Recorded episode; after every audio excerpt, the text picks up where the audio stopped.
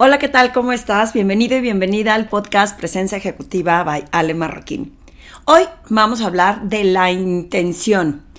Las personas no tienen acceso a tus buenas intenciones. Entonces, ¿cómo exploramos la posibilidad de que aunque mi intención sea buena, me asegure que hay resultados tangibles que demuestren mis acciones? Eh, recuerda que este podcast lo puedes escuchar en Spotify, iTunes y que lo puedes ver en YouTube. Y recuerda también que me puedes poner comentarios.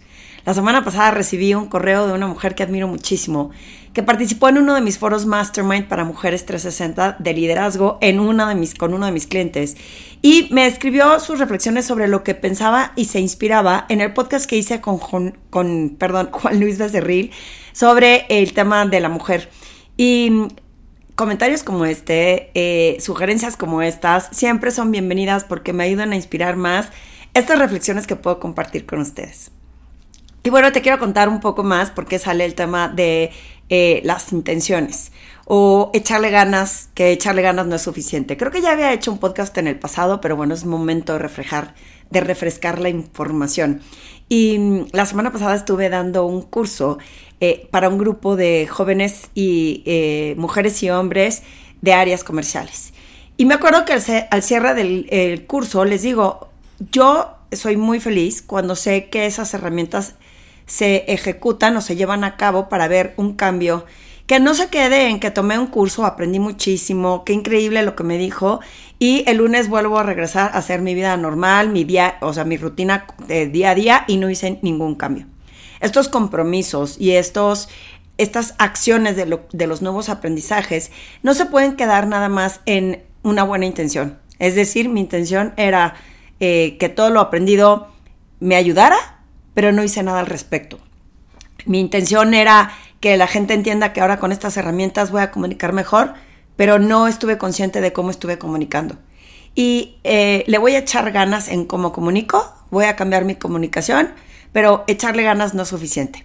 Eh, siempre cuento esta historia que mi hija eh, decía cuando estaba chica, que mamá le estoy echando un chorro de ganas y echarle ganas no es suficiente porque no ha cambiado el resultado de sus, de sus, exámenes. Entonces, no es echarle ganas o no es nada más tener la intención de, de, hacer algo, sino qué estoy haciendo con conciencia diferente en cuanto a un cambio en comportamiento, en cuanto a cómo estoy comunicando, para provocar esos resultados diferentes y cómo lo alineo a algo sustentable, algo tangible, algo que pueda demostrar ese avance que tuve. Porque todo lo que hago yo que me encanta, eh, lo enfoco siempre a tener resultados diferentes. No es nada más el, ah, ya sé que para comunicar tengo que ser más asertiva, pero sigo comunicándome igual que lo hacía un día antes. O no, estoy teniendo conciencia de cómo escribo mis correos electrónicos, porque no me detengo a leerlos y ver qué impacto pueden tener en otros. O por ejemplo, tengo un cliente que está mejorando en su liderazgo y está tratando de hacer lo más humanamente posible para que este liderazgo se note. Sin embargo, no es suficiente porque en los puestos de liderazgo que ocupa es importante empezar a ver resultados que están avalados eh, o respaldados por esta estrategia que da unos resultados, eh, sus KPIs, que impacten diferente. Entonces, cuando la gente dice le está echando ganas, a lo mejor cuando ya le estás echando ganas, eh, te falta tiempo para, para que se permee, para que se note, para que impacte. Y es una línea delgada entre que se puede volver frustrante, que por más de que le estés echando ganas, si no se ve impactado en un resultado, quizás sea demasiado tarde para ti en la organización. Ya sé que suena como muy dramático y muy drástico, pero es una realidad. Eh, yo tenía eh, otra compañera que me decía, es que en la organización la gente no se ha dado cuenta que yo soy la persona que más contactos ha traído sobre la mesa. Antes la persona que estaba en mi lugar no abría puertas, no tocaba puertas, no tenía contactos. No sé la cantidad de citas que he generado. Entonces le decía yo, sí, pero si no generas un resultado, es decir, si no hay un cierre de esa venta, si no hay un ingreso por, por ese contacto, de nada te sirve echarle ganas de haber contactado a medio mundo si no cerraste ninguna como dicen por ahí rudamente, money on the table. Si no hay dinero sobre la mesa, si no hay algo que esté, que se vea en el impacto de los resultados de la organización o los tuyos, dependiendo de en qué área estés, en esos KPIs con los que te miden, de nada sirve tu buena intención o haberle echado ganas para hacer un cambio cuando no lo enfocaste estratégicamente hasta generar un resultado. Yo pienso que cuando ya tienes claridad de cómo comunicar, de ser más asertivo, por ejemplo, en el grupo de estas personas del área comercial, quizás si mejoran su comunicación, la idea sería voy a cerrar dos cuentas más adicionales a las que ya cerraba esta semana.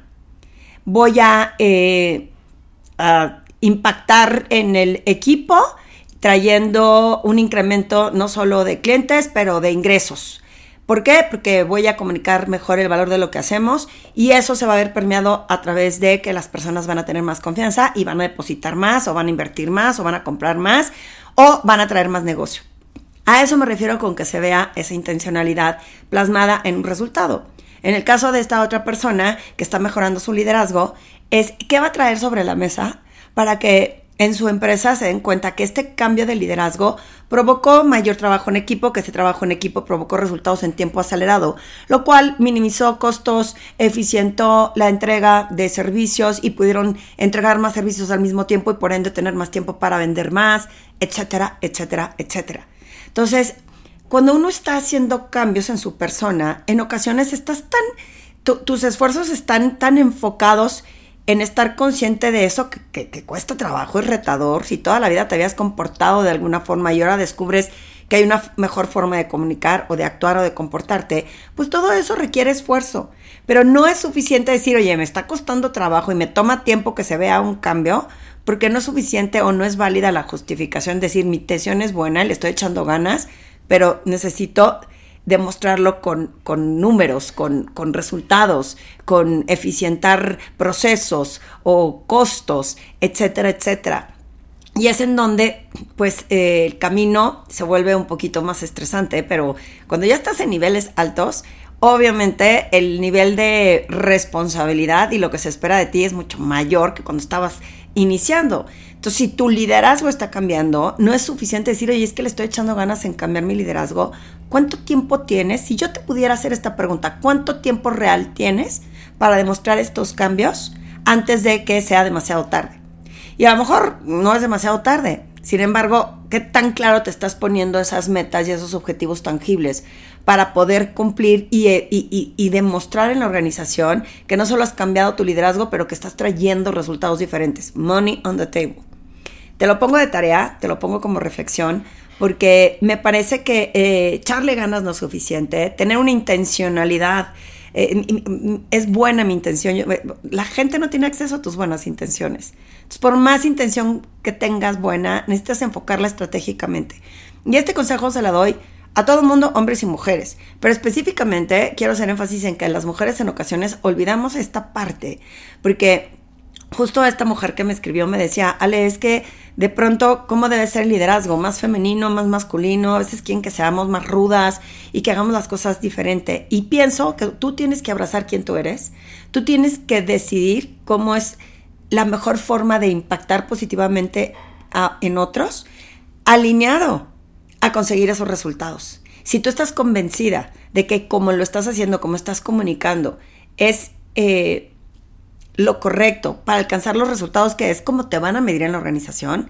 Entonces hay que abrazar esa parte de no solo es buena mi intención, pero estoy haciendo algo diferente para conseguir esos resultados. Cuando olvidamos los resultados, cuando solo nos enfocamos en hacer esos cambios, en mi mejor forma de comunicar, en, tener un mayor liderazgo, a lo mejor influyes más, pero tienes, tienes, estás contra el reloj. Tienes que tener como esta acelere para demostrar que eh, esto que estás haciendo cambio tiene un impacto positivo en donde se pueda medir. Estoy segura que me expliqué, estoy segura que si me estás escuchando a lo mejor te va a dar un poco de estrés de saber qué es lo que tienes que hacer diferente para impactar y mostrar este, temas tangibles, pero pienso más que la responsabilidad radica en que te hagas consciente de lo que estás haciendo, por qué lo estás haciendo y cómo lo estás haciendo, para que entonces no se quede nada más en aprendí, en tengo una buena intención y es comunicar mejor, o ser un mejor líder, o ser una mejor vendedora, y eh, en comunicar mejor, en, ah, aprendí una herramienta diferente y me encantó, y no estoy haciendo nada al respecto. ¿Qué estás haciendo diferente hoy para que no se quede en una buena intención y se quede plasmado, se quede por escrito, que se quede tatuado en algún lugar el resultado que estás obteniendo en hacer esta transformación. Te lo dejo de tarea.